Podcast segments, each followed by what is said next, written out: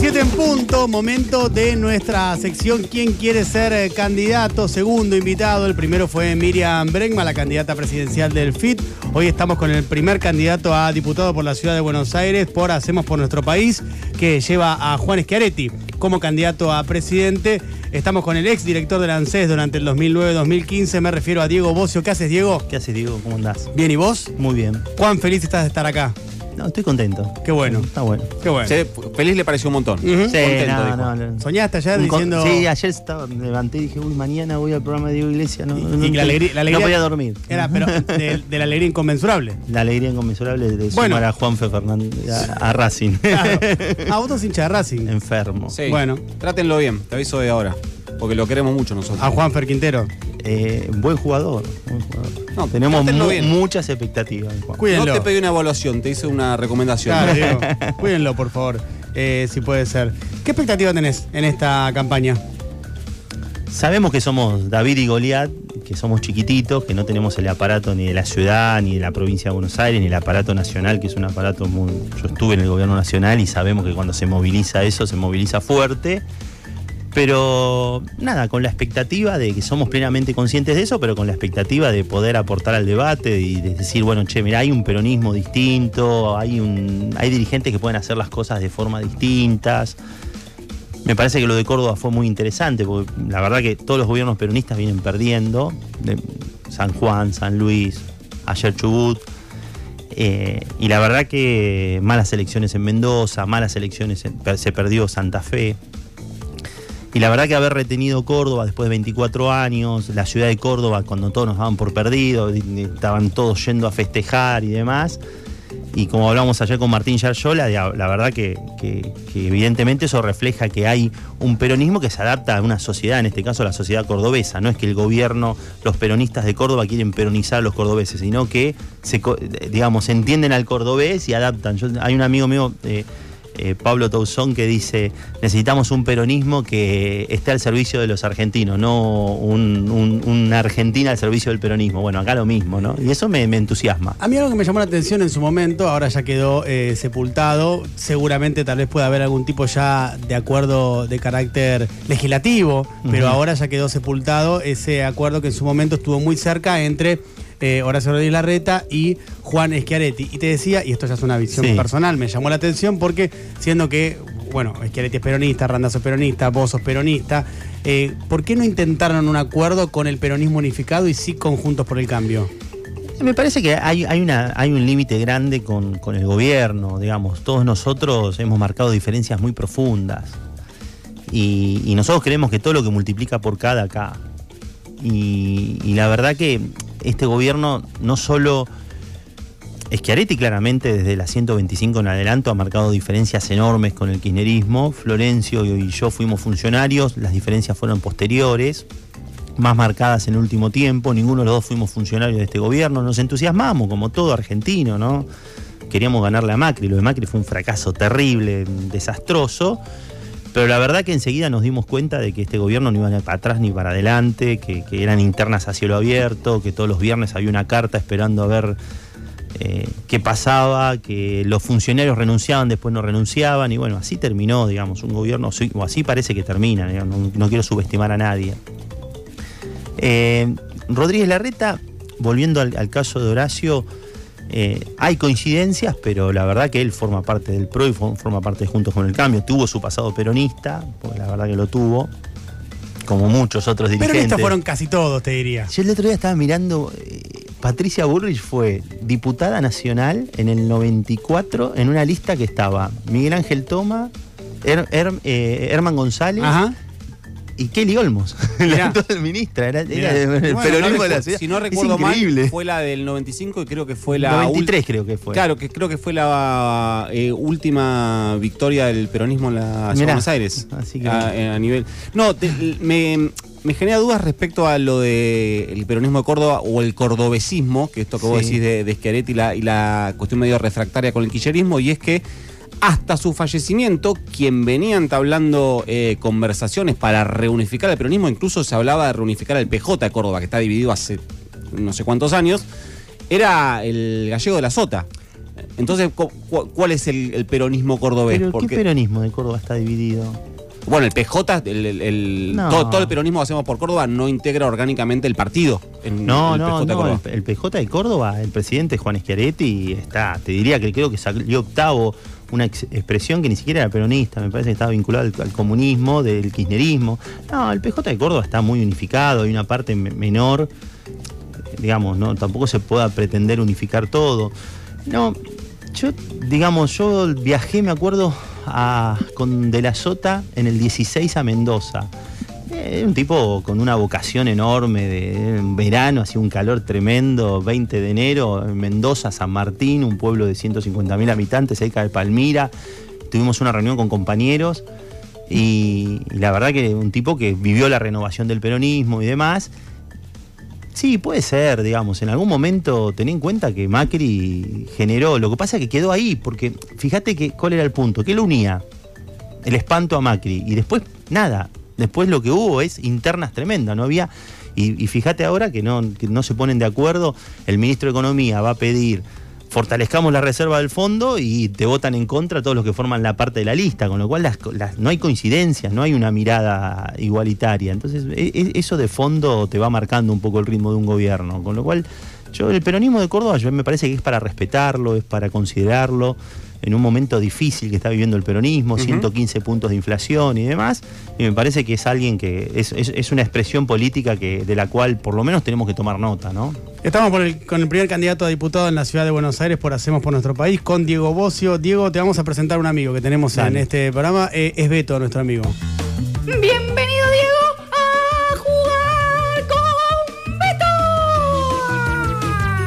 ¿Qué te parece la bienvenida? Primera impresión. Bien, bien, capitán Primer- Beto, no sé. Primera, primera impresión de la bienvenida. Bien, bien, bien. Excelente, ¿no? parece- Eh, es el una host. voz potente. Ajá, es el host de este juego.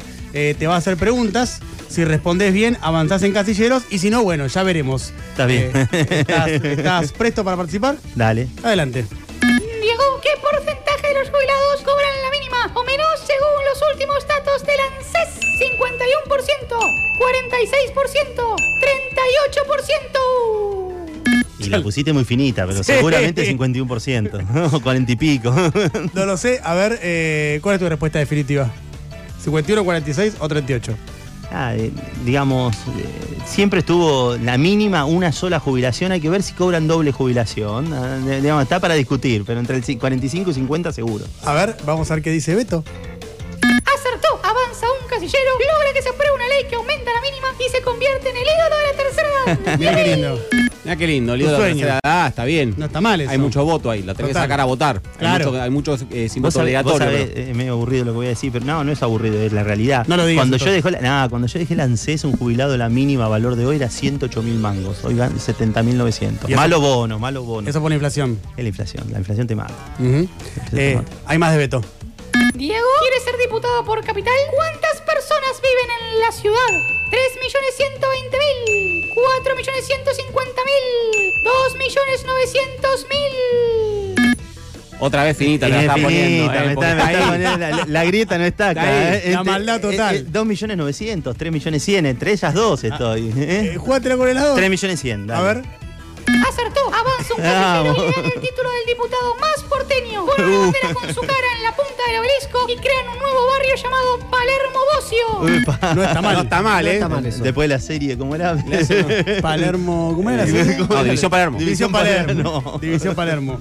Eh, volviste a saltar milagrosamente. Espero que esta no. Espero que no la. No, pero esta la vas a acertar. Esta es muy fácil. A ver. A ver.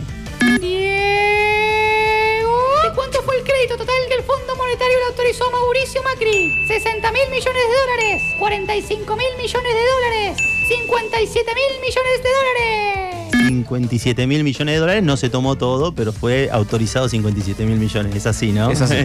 A ver qué dice Beto. Acertó, avanza un casillero y encuentra un vericueto legal por el que el FMI nos debe guita a nosotros. Cristalina le besa los pies y Joe Biden le masajea el cuero cabelludo. Está bien, es un montón. Sí, un montón será que Joe Biden encuentre un cuero cabelludo, pero. Eh, ¿Querés un de Beto? Estás, estás fascinado con Beto, ¿no? ¿Te encanta? Me, me gusta Beto. Sí, metió tres- tres tacanitos. Está canchero ahora. Que venga una más difícil. dale, Claro. a ver. A ver qué dice Beto. Veo que está muy informado Diego. A ver cómo le va con esta. ¿Cuántas puteadas le dedicó Cristina cuando usted se fue del bloque del frente para la victoria? 1674 puteadas, 256 puteadas, 10.765 puteadas. Ninguna, Cristina no putea. ¿Qué lo va a putear Cristina? Lo que te puteó Cristina debe ser épico. A ver, eh, ¿qué dice Beto? Oh no, qué lástima. Ha fallado. Retrocede seis casilleros y Cristina lo sigue puteando. No, porque te putea al día de hoy, tal vez. Está muy bien. Em, ¿te, te jodió eso? ¿Te jodió eh, la distancia con el, con el kirchnerismo? No, no. No, a ver. La, la puteada decís. Sí. La puteada siempre jode. ¿A quién le gusta que lo puteen? No. Pero independientemente de eso, estoy absolutamente convencido de que la Argentina necesita otra cosa. Eh, Estoy agradecido a Cristina por. Primero porque me dio la oportunidad en un momento muy, muy particular de la Argentina hacer cosas de Nancés. Ahora bien, eso no significa que uno no tenga un- una mirada distinta de la Argentina. Yo creo que hay algo que está recontragotado ahí. ¿no? ¿no? Y se nota, se nota en este gobierno, digamos. Alberto Fernández, ¿quién lo puso? No, no lo puso, no, no- fue un plenario de compañeros, che, Alberto Fernández. No, fue un día, Cristina dijo, acá hay que acompañar a Alberto, hay que ganarle a Macri, esta es la manera, y. Entonces hay que hacerse cargo de este gobierno que ha sido un fracaso rotundo, digamos. ¿no? Decime cinco, dos goles del gobierno, un gol del gobierno. Y Encuentra. encuentra grandes fortunas. Pero Igual- un gol, igual te es un gol, ese es un gol. Sí, sí, es un gol. Es un Nah. gol. Sí, Sí, sí, es una, esa- es una esa medida, buena, es una medida de, de distribución más directa. Igual lo que, te, lo que iba a aclarar yo. Más que- distribución es otras cosas. Pero ¿no? para eso Pero no- igual lo que iba a decir es que no fue un gol de gobierno. Porque la, la verdad que fue un proyecto de Heller y, y Máximo Quilla en la Cámara de Diputados que. Sí, pero no fue un proyecto enviado por el Poder Ejecutivo. Eso Ah, es un está proyecto del gobierno. Cuando Ah. sos gobierno, el Ejecutivo manda leyes. Pero para, ¿por qué digo? ¿No te, no te parece que está bien el, No, no, me parece. sí, me, me parece que. eh, tres cosas. La pandemia fue durísima, me, da la sensación que los sectores más pudientes tendrían que, que haber hecho un esfuerzo mucho más fuerte del que hicieron. Me parece que es una manera de, de- de canalizarlo. Entiendo que hay muchos empresarios que no pagaron y estaría bueno que, que la FIP ponga justicia ¿no? y que todos paguen y demás. Eh, no, no, no sé, los destinos no me quedaron tan claros. Ah, Bueno, uno fue el gasoducto, parte fue el gasoducto. Sí, claro, urbanización de barrio, compra de vacunas y, y compra de vacunas, está bien, la de urbanización no lo veo tan, tan claro, pero bueno, eh, eso creo que lo maneja Grabois y entiendo que le costó, le cuesta administrar, ser bueno gestionando y demás, pero el equipo de él, pero la verdad es que nada, eh, que la Argentina necesita un sistema tributario más progresivo, no tengo dudas, que la Argentina necesita cambiar algunos impuestos que son distorsivos, no tengo dudas, y también quizás hay que desalentar eh, impuestos que desfavorecen la exportación, porque nosotros necesitamos dólares para bajar la inflación. Entonces acá hay una lógica de, che, el que exporta, castiguémoslo, muy mercado internista, y eso hay que cambiarlo. Y después temas patrimoniales, y bueno, sí, quizás ser más fuerte, más firme, porque ahí me parece que hay, hay un punto de distribución, ¿no? Ah, Me interesa eso, a ver cómo ves eh, un punto central de esa cuestión que son las retenciones. ¿Vos qué pensás de esa herramienta? es como que estás exportando impuestos, ¿no? Eh, Schiaretti el otro día dijo, mira, hay que despacito, hay, hay que encarar un proceso en donde bajemos las retenciones, porque las retenciones lo único que haces es exportar expuestos, desalentar exportaciones, y sin dólares es muy difícil anclar el tipo de cambio, estabilizar la economía. Nosotros tenemos que hacer un shock exportador, decididamente. Nosotros necesitamos exportar petróleo, gas, necesitamos exportar conocimiento, minería, y el tema de las retenciones me parece que es un, capítulo que tenemos que saldar en algún momento. Creo que sí hay que cobrar más impuestos a las ganancias, más impuestos patrimoniales, el tipo que no paga retenciones, y bueno, si tiene ganancias hay que ir con todo con ese tipo de cosas, y me parece que ahí haríamos mucho más justo el impuesto. Para que tengas una idea, el impuesto al IVA acá en la Argentina es del 21%, pero solamente recauda en menos del 8% de, de la torta de recaudación, con lo cual hay mucha evasión, hay mucha, hay mucha distorsión en el medio. Entonces hay que, hay que pensar un esquema de tributario eh, distinto. En el 2017 hubo algún intento. Hubo cosas interesantes y otras que no pudieron. Yo qué pacto sé, el sugar, es claro, no, no, pero después hubo una reforma tributaria E de modificación de ganancias, modificación de bienes personales, modificación de impue- impuestos internos, le poníamos impuesto a la cerveza, poníamos impuestos, hablando de Heller, poníamos impuestos a las cooperativas, a la parte financiera, porque, por ejemplo, Heller, no, Heller es presidente de un banco. Ese banco no paga impuestos a las ganancias. Y es miles y miles y miles de millones de pesos. Te, te quiero volver un poquito para Digo atrás. porque a veces, viste, grandes fortunas, viste, presento el impuesto, sí, la que no me corresponde a mí, ¿no? La que me corresponde a mí no, no, lo, no, no, no, la pre- no lo presento. Y él se, se opuso, como otras cooperativas, a, ese- a eso, a la parte financiera, no a la parte, no la cooperativa que presta agua, que presta cuestión servicios. productiva. No, yo, yo creo que ahí hay mucho para trabajar. El sugar tax, por ejemplo. El sugar tax es impuesto al azúcar para desincentivar el consumo de azúcar. Es un muy buen impuesto. Bueno, se pusieron de acuerdo todos los blackier de este mundo. Sí, y, los y- gobernadores y del- los gobernadores del norte norte, también, ¿no? y Claro. hicieron un Bueno, piquete. Pero, pero ahí no hay un paralelismo con Schiaretti y las retenciones, sobre todo con la soja, ¿no? Digamos, vo- ¿vos discriminarías eh, retenciones a la soja del resto de economías regionales y demás? ¿O Yo- metés todo en la misma bolsa? Yo creo que hay al, al bajar? principio hay que discriminar y después hay que bajar y hay que cambiarlo por otros impuestos, aumentar el impuesto a las ganancias de esos sectores, que Schiaretti, el otro día Juan Schiaretti en la rural dijo, por cada un man, por cada un dólar que se deja de recaudar, se recauda 0,65 por otros impuestos. Con lo cual hay que hacer bien la cuenta, pero me parece que hay que alentar las exportaciones. Después tenés otro tema que es el cepo. El cepo te desalienta todo ese tipo de cosas, ¿no? Ahora, eh, digo, pensaba mientras eh, respondías eh, estas preguntas sobre retenciones, sobre también la cuestión del impuesto a las grandes fortunas y demás, ¿no te parece que en el debate público eh, de la mayoría de los dirigentes políticos, eh, no, te quiero incluir a vos en esto porque quiero escucharte a ver a vos qué pensás de esto, pero de que hay como un recorte de eh, siempre hablar en agenda de, por ejemplo, algo que en términos de presupuesto comparado eh, es muy menor, que son por ejemplo los planes sociales, que por supuesto que hay que trabajar con eso, y eh, instalar ese discurso y hablar sobre los planes sociales y hablar sobre lo que tiene que hacer o no hacer una gente, una persona que cobra un plan social, que está en, en general en una situación de, de vulnerabilidad, y no se pone más el foco en aquello que, y esto ya es una opinión, por supuesto, vos podrás disentir o no, en eh, aquello que es realmente importante, que es, por ejemplo, una reforma tributaria progresiva, que aquellos que tienen más paguen más, eh, digo, que aquellos que evaden sea mucho más eh, restrictiva eh, o, o- mucho más efectiva la recaudación para evitar esa evasión. Digo, ¿no te parece que hay ahí en disputa en la agenda pública un cierto facilismo por parte de muchos dirigentes políticos de apuntar siempre a la cuestión más vulnerable? Porque el otro, claro, tocas intereses, es mucho más difícil. Vamos por parte. La primera, que la Argentina tenga déficit es un quilombo tremendo, un problema enorme. Mm. Desde el 60 a la fecha, excepto 5 o 6 años, siempre tuvimos déficit. Tenés déficit, te endeudás y después tenés los quilombos que tenemos ahora con el fondo, con lo que sea, con los abonistas y demás, o tenés que emitir. Y si emitís, tenés un problema inflacionario.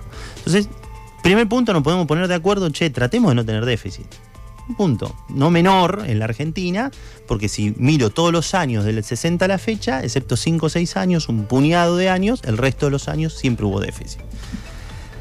La segunda, no, pero el déficit no es inflacionario, te dicen algunos. Bueno, en Argentina sí, el déficit es inflacionario. Eso es un punto. Segundo, che, los niveles de, de gasto en la Argentina son altos o bajos. Si vos lo comparás con los países europeos de primer mundo, no, no son altos. Si vos lo comparás con los países latinoamericanos, sí es un nivel de gasto alto. Yo creo que ni mucho gasto ni poco gasto. Que hay que hacerlo más eficaz, más inteligente, no tengo dudas. ¿Y a vos que con- no te por los planes sociales, ahí? comparto, Diego. No, a ver, ¿quién qui- quiere tener un plan social? Digamos, que, que habrá una partecita de la sociedad, de alguna vivada, pero la verdad es que nosotros tenemos que ir a generar laburo y a generar un esquema de mucha más eficiencia en el gasto, empresas públicas que den ganancias, que estén ordenadas. El tema sí, subsidios, ahí sí hay un tema para laburar seriamente, me parece que hay un abuso. Yo soy clase media y te vienen dos mangos con 50 de luz, de agua, me parece que hay que laburarlo eso, hay que trabajarlo.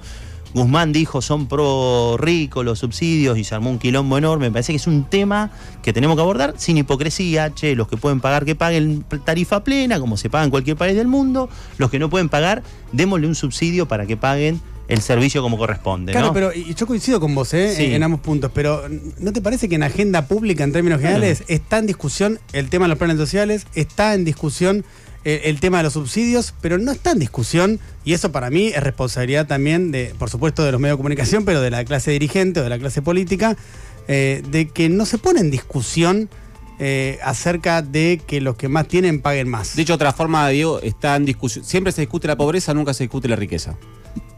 Y lo que pasa es que la pobreza duele y mucho y ojalá haya más riqueza, digamos. Yo sí discuto, ojalá haya más riqueza y que los argentinos haya más ricos y ojalá la Argentina tenga un progreso más grande. La, la pobreza, eh, la verdad que a mí me duele, no sé, no, no la quiero ni discutir, me duele. hay que achicarla. Este gobierno es una catástrofe en ese sentido. Pasó de 25 un gobierno peronista que pasa de 27 a 42% de pobreza, es una vergüenza, da vergüenza ajena. Entonces, a- eso me parece que hay que cambiarlo. Eso sería, mira, te diría la verdad, el primer elemento que ponernos de acuerdo es cómo bajar la pobreza. Y ahí te tomo. Menos déficit, discutamos la estructura tributaria, discutámosla, discutamos Claro. cómo los recursos, cómo, cómo los patrimonios eh, pagan más. Yo no creo que haya sido un gol el impuesto a la riqueza. Yo creo que es una gotita de agua en un desierto. Me parece que hay cosas mucho más sustanciales que, que- resolver en la Argentina. Aparte, con 115 puntos de inflación pasó Bueno, desapercibido. Pero, Pero, yo coincido, pero- yo coincido que una- tiene que haber un una lógica. con eso. Sí. eso. Eso, más allá de lo que haya sido en términos recaudatorios, que igual fue alto, pero más allá de eso, más allá de eso, eh, había una discusión ahí. Que eso es lo que a mí me parece interesante. Está bien. ¿Entendés? Eso es lo que yo te planteo. Sí, no, no, A ver, a ver, yo, yo Y- te pero- planteé tres pero- o cuatro pero no- impuestos. No, te inhabilito las otras discusiones, no es que te digo no, no discutamos. Lo que te digo es, eh, che, ¿por qué no discutimos esto? Espera, dos cosas. Una, de fondo. Vos no podés. Si alguien gana plata, no podés, no, no podés crucificarlo. Está, No, bueno, está no. bueno que haya mucha gente que gane plata. No pasa por ahí para ¿Está mí. bien? ¿eh? De ninguna Ahora bien, manera. acá hay mucha gente que gana plata y no paga nada. Y eso es un problema enorme. Claro. Los argentinos, porque pasó el peronismo y el radicalismo, para ser más amplio, Sí. tenemos una vocación de derechos amplia. Total. Entonces queremos buena educación. Yo fui a educación pública, primaria, jardín, primaria, secundaria, universidad pública. Le debo Claro. todo a la universidad. Después fui a privada, San Andrés, pero yo me formé en la UBA. Con lo cual le debo todo a la universidad pública, a la educación pública. Y ojalá sea la mejor. De hecho, cuando yo iba a la escuela, la, la universidad privada, la escuela privada era la segunda opción, no era la mejor. La mejor era la pública. Totalmente. Entonces, tenemos una vocación que las cosas funcionen, queremos que lo público funcione. Ahora bien, no tenemos que ni sacralizar lo público ni denostarlo. Ni sacralizar al que, ni sacralizar al que gana plata, como hacen algunos, ni denostarlo. Y me parece que lo que tenemos que hacer es un capitalismo moderno con justicia social, que es vos lo que proponés. Y para eso sí se necesita una reforma tributaria progresista. ¿Qué significa? Los patrimonios, las grandes fortunas, las grandes ganancias tienen que tener, en otros lugares te ajustician en serio. Ahora bien, eso no puede desalentar la ganancia. Y también otras cosas, el impuesto al IVA, el IVA, en otros lugares son del 10, del 12, 14%, acá el 21 y lo paga la mitad. ¿Cuántos hay que no Bueno, pagan? acá se ¿Viste? subió la alícuota de bienes personales y muchos se fueron a vivir Uruguay. Bueno, lo que pasa es que eso pasó dos cosas. porque yo, yo fui parte de, de la baja y después de la suba. En realidad yo voté la baja. ¿Por qué se baja impuesto a los bienes personales? Vos lo debés saber muy bien, porque laburás en un diario económico. ¿Qué hacían los, los- gobiernos provinciales? Cambiaban la alícuota, pero no aumentaban el valor de los campos, para no pelearse con el campo. ¿Está bien? Entonces, las valuaciones de los campos valían dos mangos con 50 y la alícuota eran, eran altas. Hicieron una revalorización de los campos, hicieron transparente la alícuota provincial, era todo para eludir el bienes personales. Y después, y bajaron en bienes personales, después subieron bienes personales, con lo cual los, los agarraron de los dos lados. Nosotros pasamos de un extremo al otro, ¿entendés? Entonces yo creo que hay que pensar una reforma integral, municipios, provincia y nación. Yo creo que tiene que ser sumamente progresiva, sumamente progresiva, y hay impuestos nuevos a crear. Y para, y también hay que eh, pensar cómo hacer más inteligente el gasto, más eficiente el gasto, porque cuando vos mirás los gastos en educación en la Argentina no están tan lejos de los parámetros, los mejores parámetros internacionales. Sin embargo, cuando vos ves la calidad educativa, Cayó.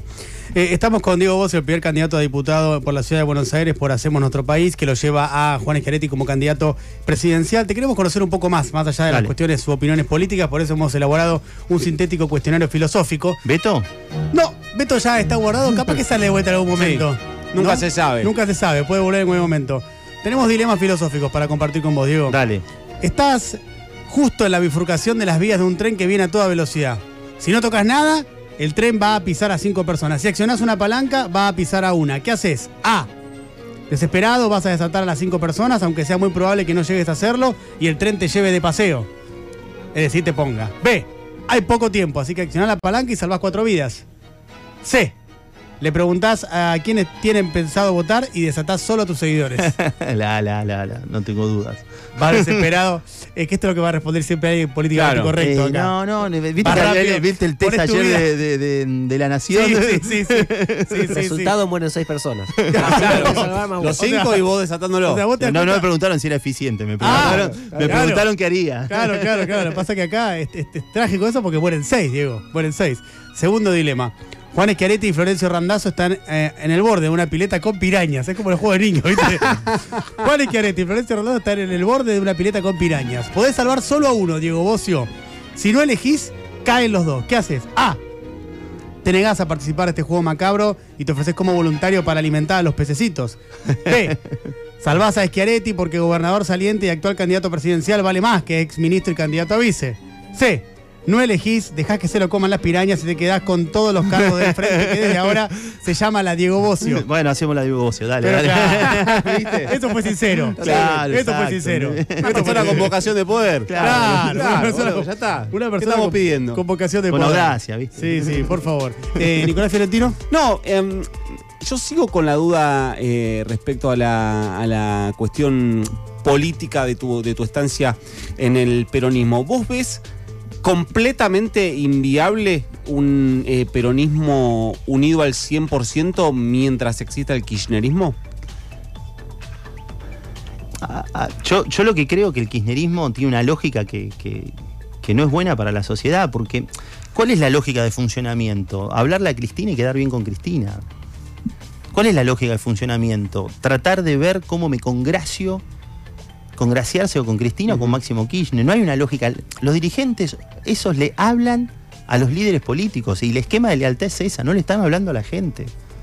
No están diciéndome cuál es la alternativa para bajar la inflación. Díganme. La- la- Entonces yo lo que digo es una lo siguiente. particularidad, Diego, que Sí. es que siempre se, se- cuando, cuando se analiza otro tipo de acuerdos, como en su momento fue la reta, pero pasará el tiempo y podrán ser otros, se anteponen cuestiones programáticas. Y bueno, tenemos muchas diferencias políticas, pero cuestiones programáticas, ¿por qué con el, con el kirchnerismo vos es ¿Cuáles son, las, imposible? ¿Cuáles son las cuestiones programáticas? No, por eso digo, ¿por qué? Por eso te pregunté, por- ¿qué- ¿por qué cuál se es la antepone lo alternativa? personal Pero- a lo programático? Pero ¿cuál es la alternativa? Es lo que hice la No, otra no vez, pero eso, por eso te, te dije la otra vez, me acusaron, me- una intendenta que laburó conmigo, y le digo, bueno, pero ¿qué, qué, qué progra- qué programa tienen? A ver, dicen no al FMI, ¿cuál es la alternativa?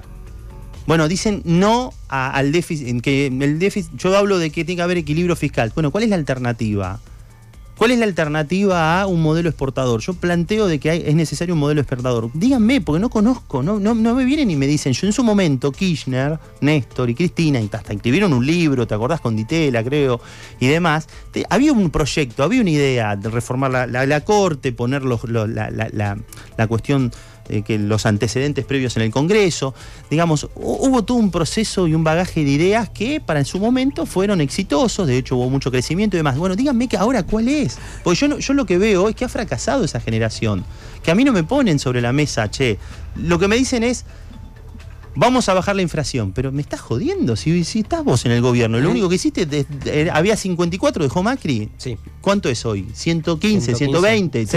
Y, y si las Igual cosas- entonces, ahí hay una discusión respecto a la inflación, Diego, que es decime inflación y decime cuánto evolucionaron los salarios también. Porque si vos tenés 115 de Cayeron los inflación. salarios, cayeron las Sí, pero, jubilaciones. pero menos que con Macri. Con pero Macri una casi- pérdida pero siguieron, entonces, siguieron cayendo, pero ¿qué defendés? Lo indefendible.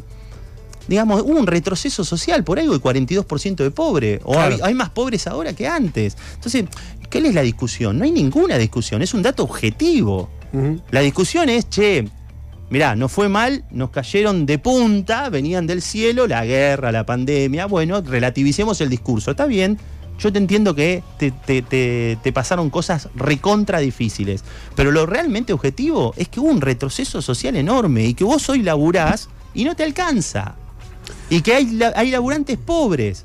Porque si no hubiese menos pobreza, si vos me decís, che, no, mirá, en el gobierno de Macri cayó el salario real. Sí, verdad, mucho. Y por eso la gente lo votó masivamente en contra. No, y en el gobierno de Alberto Fernández y de Cristina, no, el salario real creció. cre- creció. Bueno, entonces debería ser masivo. No, cayó y por eso hay más pobreza. No dije que creció igual, ¿eh? ¿Cómo? No dije que creció. No, bueno, cayó menos. bien, pero, bueno, pero eh, venimos de 27% de pobreza a 42. ¿Qué? Estamos viendo de a ver cuánto Claro, es el ritmo de caída. que estamos discutiendo. ¿Cuán- ¿Quién cae menos? Está claro que las discusiones son bastante complejas en ambos casos. Pero eh, de Patricia Bullrich, ¿qué pensás? Eh, sobre todo de esto que ella dijo de y vive diciendo de si no es todo es nada. No, que no, la vida no es así, que es, que es, es- es peor que el kirchnerismo, no, no, no, digamos, la verdad que no es a todo nada. Vos lo que necesitas es, la Argentina necesita mucha musculatura porque los problemas que hay son sustanciales, son enormes. El problema de la inflación es un problema complicado, el problema del cepo es complicado, la falta de dólares. El otro día un- una pyme me decía, tuvo que irse a un país vecino a buscar un repuesto y ir como, viste, el mula, viste la película, pasar, pasar el repuestito eh, medio de contrabando para poder ponerlo en la máquina y que los 20 la- laburantes sigan funcionando, porque no había repuestos acá. Entonces, es un problema concreto que, que vive el tipo de la pyme. No, no es que, eh, che, los dólares, no, es un problema del día a día, ¿no? Eh, Diego, eh, para ir cerrando, Sí. eh, tenemos una inteligencia artificial que escuchó toda la entrevista y te quiere hacer una pregunta. Ten en cuenta que es una inteligencia artificial un poco malvada. No hay problema. es una, no es una inteligencia artificial. No es el es- no, ChatGPT que le ese pregunta- se la- Ese se lo haces a Moreno. ¿Cuándo salió? veces. Claro, claro, exactamente, exactamente. Diego, te voy a pedir que hagas memoria y me respondas. Al menos estaban ricos los sanguchitos de miga. Dos escudos, ahí ya, aparte te pasé la, cosa. Y vos sabés que el muchacho que los compró tiene todavía el ticket y siempre que hablan del tema. ¿En serio? Te tira el Sí, ticket. Son vigilantes, los de la cámpora son re vigilantes. Pero ¿por qué- Mira, hablando de, del panadería, bueno, yo son los vigilantes. Sacan una foto al teléfono, les Ah, gusta. claro, eso. cuando eso- Claro, eso, porque de está- vigilante. eso cuando de eras vigilante. diputado. Claro, exacto. Cuando diputado estaba Pero les gusta, les porque te gusta. había sido el bloque. Eso les gusta, eso les gusta. Es muy No de recuerdo, cámpora. la foto- Es muy de cámpora, de policía La política. foto al, de cámpora. al celular te la sacan a vos o a Nico Mazot. A mí, a mí, a mí. Era un chat con Nico, que había estado con Berna, Silioto, actual gobernador de La Pampa, Rogelio Frigerio, Emilio Monzó, el Colorado Mazot y yo, en mi casa. Íbamos a comer asado, no comimos, comimos dos escudos. Pero bueno, al chico de la Play se ve que le gusta que, que me jodan con esto. Y bueno, hay otro, a otros le dicen ventajita, a otros le dicen el chico de la Play, a otros le dicen Ian Cool, qué sé yo, ¿viste? El culo lo sé. Y el culo lo Ah, sé. Búsquenlo, búsquenlo. Ah. Bueno, nos queda, nos queda tarea pendiente entonces. Eh, Diego Bocio, con nosotros pasando por eh, quién quiere ser candidato, eh, primer candidato a diputado por la ciudad de Buenos Aires, por Hacemos por Nuestro País. Diego, ¿cómo lo has pasado? Bien, bien. Muy Bueno. divertido. Y más allá de la calorada discusión acá con el compañero. Es oyente del programa. Yo quiero, yo escuché, muy oyente, Ah, pero ¿ya aparte ¿escuchaste sí, este sí, programa? sí. Me consta. Lo bien que haces. A veces escucho el de las 6 de la mañana de, eh, De Jairo, Jairo, ¿viste? claro, es muy bueno. Escúchame, pero más allá de eso, eh, que está bien la discusión, yo quiero que la Argentina mejore y me duele que al peronismo le pasen estas cosas. Me duele en serio, mal. Diego, gracias por No, haber gracias venido. Un placer. ¿Te perdiste de algo?